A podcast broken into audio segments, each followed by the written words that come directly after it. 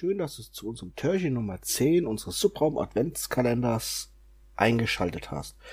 Heute soll es bei mir in der Folge um Kurzarbeitergeld und Steuererklärung gehen, da das Jahr sich ja jetzt zum Ende neigt und nächstes Jahr wieder Steuererklärung anstehen und einige von euch oder vielleicht auch sogar viele von euch im vergangenen Jahr jetzt Kurzarbeit machen mussten und Kurzarbeitgeld beziehen mussten, gibt es eine vielleicht nicht so gute Nachricht, was das Kurzarbeitergeld und die Steuererklärung angeht. Beziehern von Kurzarbeitergeld droht wahrscheinlich eine Steuernachzahlung.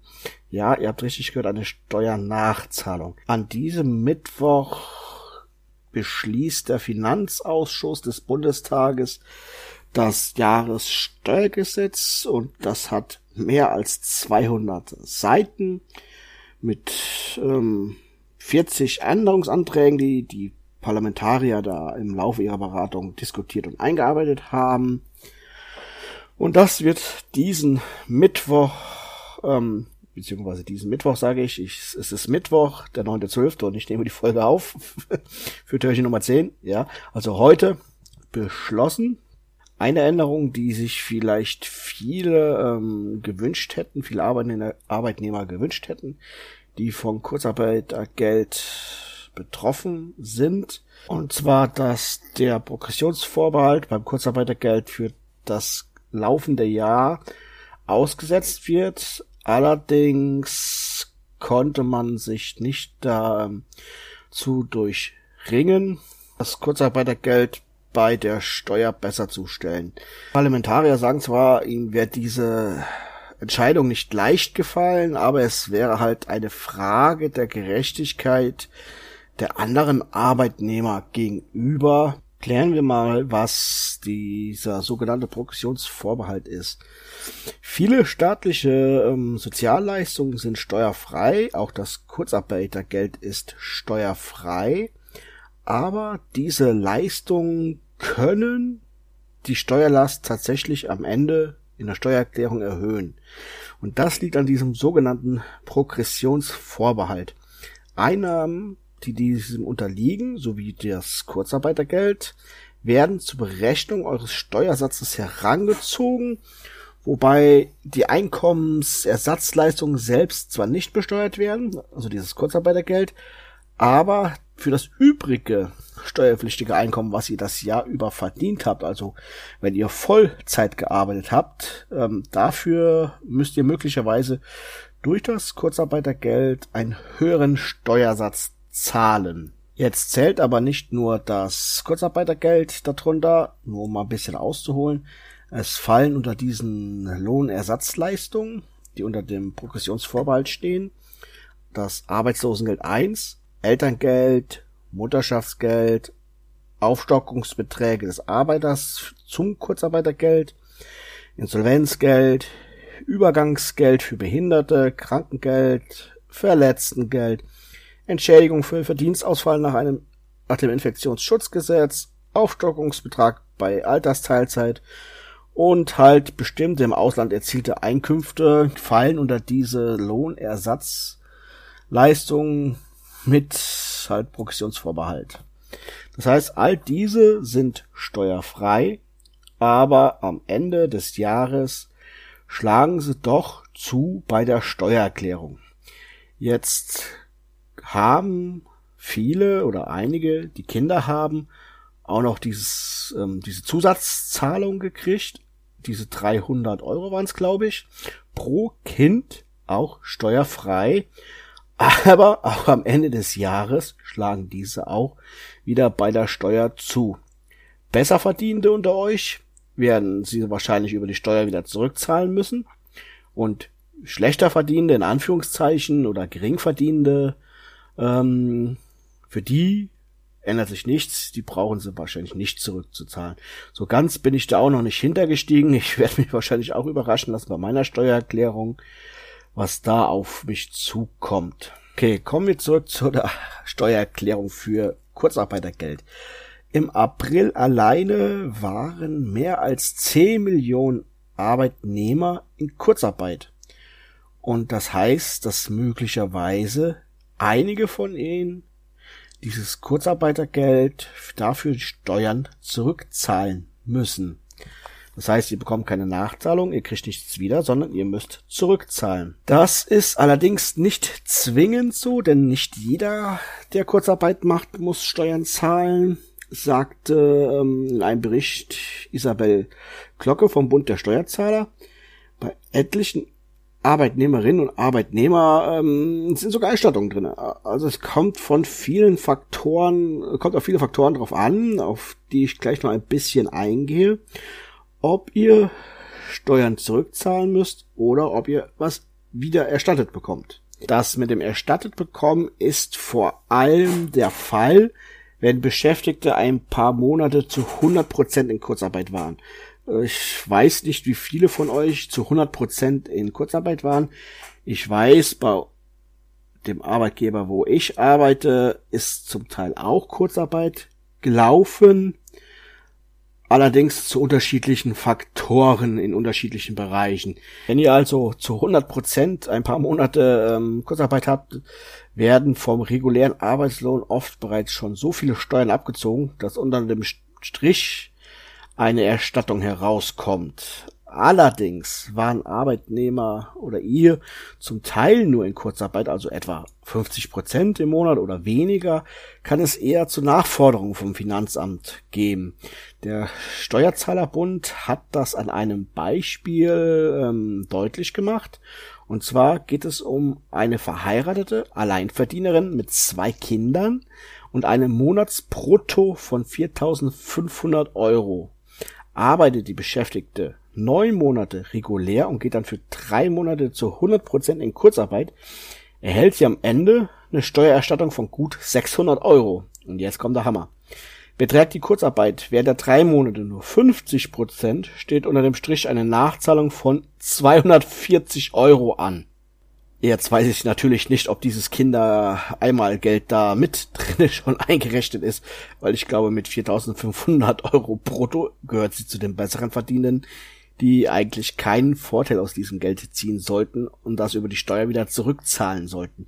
Ich glaube, hier ist wirklich nur in dieser Nachzahlung von 240 Euro ähm, das Kurzarbeitergeld. Allerdings ist das auch nur eine ähm, Modellrechnung, denn wie ich schon sagte, hängt es von unterschiedlichen Faktoren an ab, ob ihr was zurückzahlen müsst oder ob ihr was erstattet bekommt. Wie ist eure Kilometerpauschale? Wie viel Kilometer seid ihr gefahren? Wie viel Prozent hat eure Kurzarbeiterzeit betragen?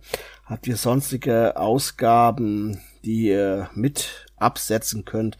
Das alles drückt ja trotz alledem eure Steuerschuld und die Steuerlast, so dass am Ende vielleicht doch, wenn ihr Glück habt, oder vielleicht habe ich auch Glück, ich war zum Glück nicht in Kurzarbeiter, aber ich war die ganze Zeit im Homeoffice.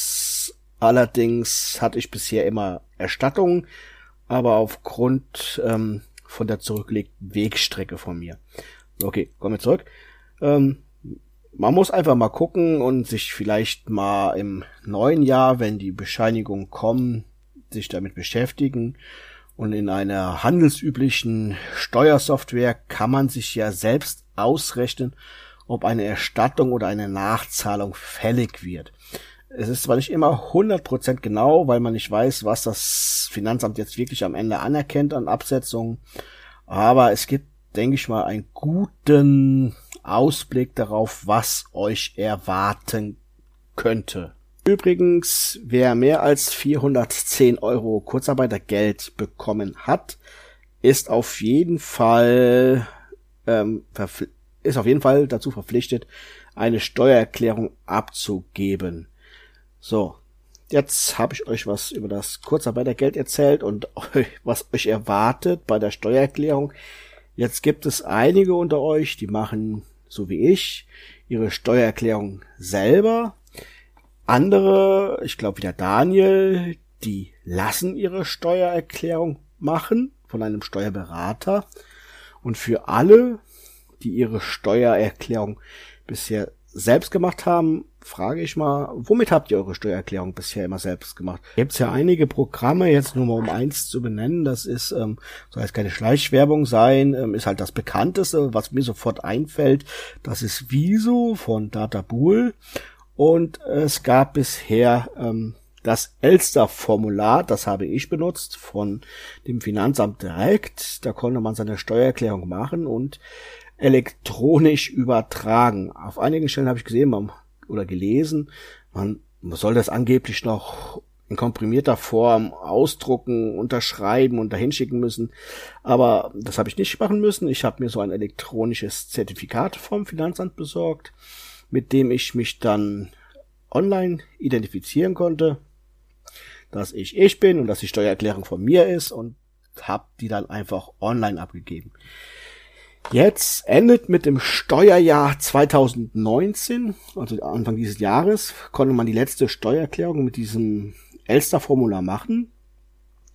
Und es ist jetzt abgeschaltet worden vom Finanzamt. Jetzt gibt es nur noch mein Elster. Und das ist online direkt, da wird das direkt gemacht. Elster-Formular war eher, ähm, hat man eher offline gearbeitet, lokal am PC. Und bei mein Elster geht jetzt alles halt online. Dadurch, dass das jetzt abgeschaltet wird, stelle ich auch mir die Frage, was benutze ich? Dieses Mein Elster auf Online habe ich mal reingeguckt. Ich habe jetzt ähm, keinen großen Unterschied gesehen zu dem, was ähm, Elster-Formular geboten hat. Allerdings weiß ich nicht, ob ich das direkt alles online machen möchte sondern erstmal nur vielleicht lokal für mich, vielleicht auch überlegen, was trage ich ein, oder ich speichere das mal und mache das weiter fertig. Ich habe noch keine Erfahrung mit diesem mein Elster Online. Kann ich das speichern? Muss ich das direkt wieder abschicken? Ähm, keine Ahnung.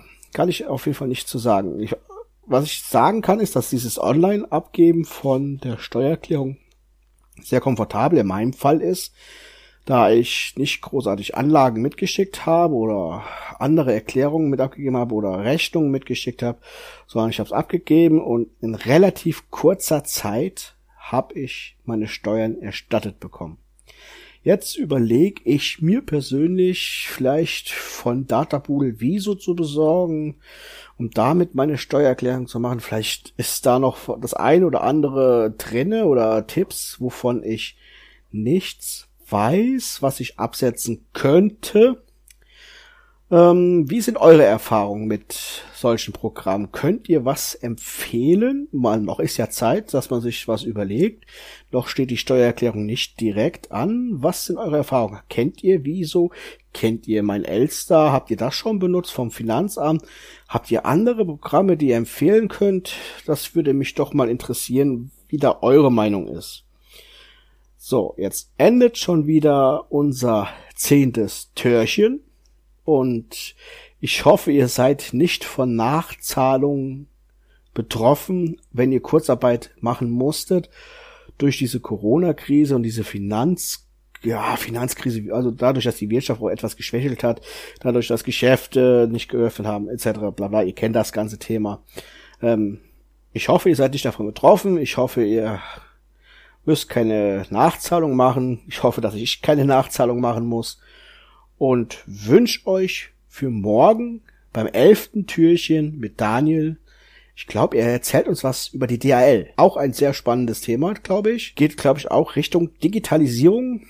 Wartet mal ab. Wir würden uns freuen, wenn ihr morgen beim elften Türchen auch wieder einschaltet. Und so verbleibe ich und wünsche euch einen schönen Abend und sage Nodda.